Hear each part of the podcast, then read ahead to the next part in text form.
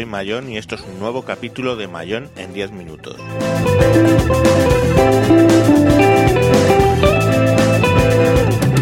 Hoy vamos a hablar de mi paso de PS3 a Xbox One.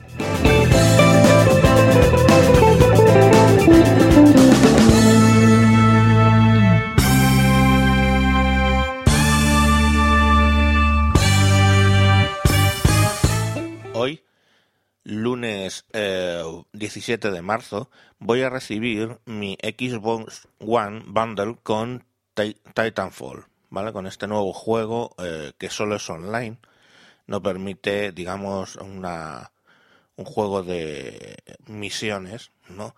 Eh, offline.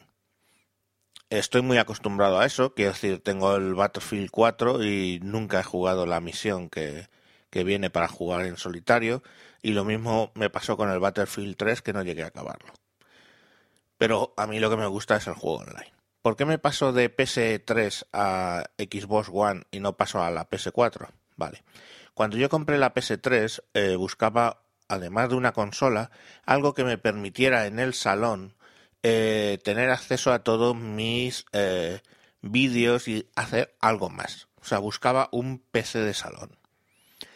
Cuando lo compré, eh, la PS3 además traía Blu-ray, eh, recordemos que la Xbox no lo traía, y por tanto era el reproductor, en ese momento el reproductor Blu-ray más barato del mercado. Bueno, pues eh, con la evolución que ha hecho en la PS3 a la PS4, PS4 se centra más única y exclusivamente en lo que es el juego, la consola. Ha decidido ir a por el gamer puro. Y por contra, eh, la Xbox, que antes solo era para el gamer puro, ha decidido ir ahora a lo que es el ordenador de salón. Aunque yo ya en el, en el salón ahora lo que tengo es un Mac mini, pues he decidido que lo que quiero es una Xbox One para tener, digamos, ese ordenador de salón en mi estudio. En el estudio donde tengo el Mac, donde tengo los ordenadores, pues eh, además quiero tener la consola como ordenador de salón. Actualmente lo está haciendo la PS3 y si quiero consultar algo rápido en internet o, o un día estoy aburrido y ver vídeos en la televisión que tengo puesta en la pared, pues utilizo la PS3.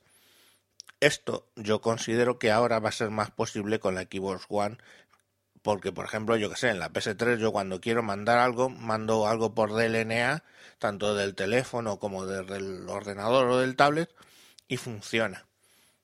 Esto no se garantiza tanto en la PS4, donde no se ha hablado mucho de DLNA. Por otro lado, no sé si sabéis, bueno, yo lo he comentado en varios eh, de estos podcasts, que mi teléfono es un Lumia 1020 de Windows Phone 8. Mi tablet ahora mismo es un Dell Venue Pro 11 pulgadas con Windows 8. Y claro, pues eh, básicamente el ecosistema que utilizo ahora mismo más es el de Microsoft con OneDrive como almacenamiento, donde tengo 48 gigas.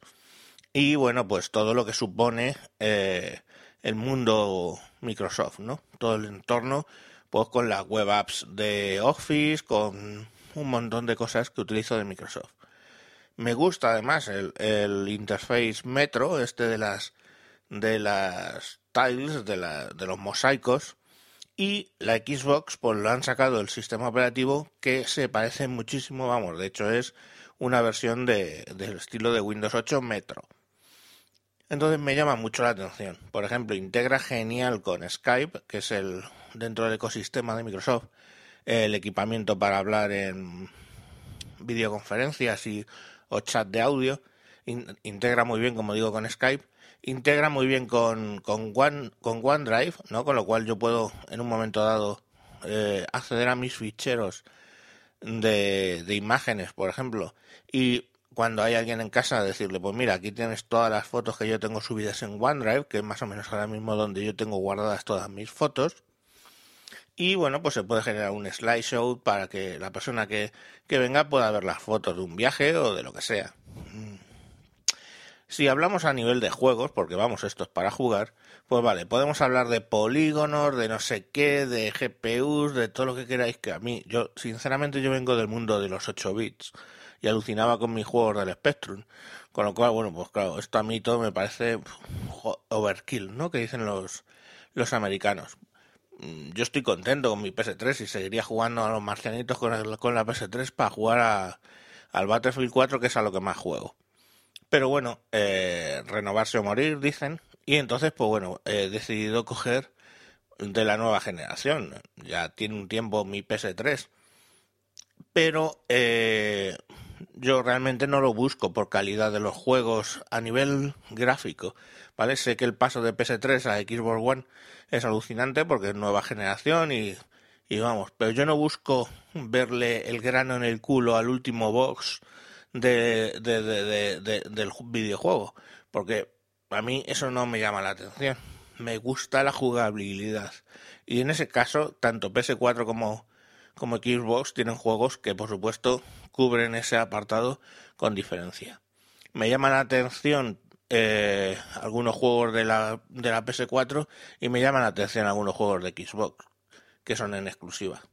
Pero bueno, aprovechando que sacan el, el Titanfall, que es como pues un juego del estilo de Battlefield, ¿no? Para pegarse tiros entre online, pero aporta que en vez de tanques, por ejemplo, lo que hay son pues robots de estos, como los que tú te subes, o sea, te subes en ese robot y es ¿Os acordáis, por ejemplo, de los robots de Alien, de la segunda parte de Alien, donde ella se sube a manejar un, un robot para mover unas cajas y eso?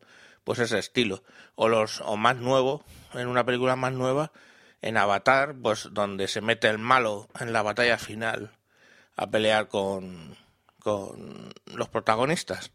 Pues ese tipo de robot. Entonces, bueno, pues todo eso genera que está mm, muy interesante y el juego en sí.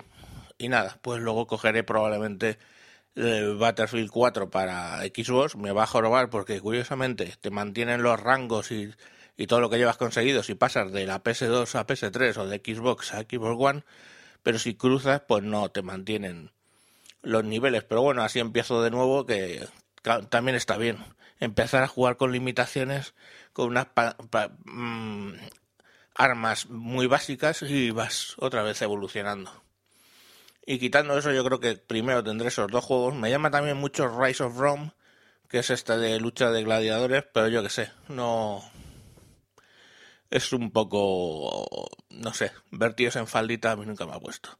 Pero bueno, a lo mejor, a lo mejor está, está bien. Y bueno, pues básicamente esa es mi eh, impresión al respecto, en espera de que llegue hoy, 17 de marzo del 2014, llegue hoy eh, la gente de UPS con mi maquinita y ya os contaré exactamente si cubre o no mis necesidades.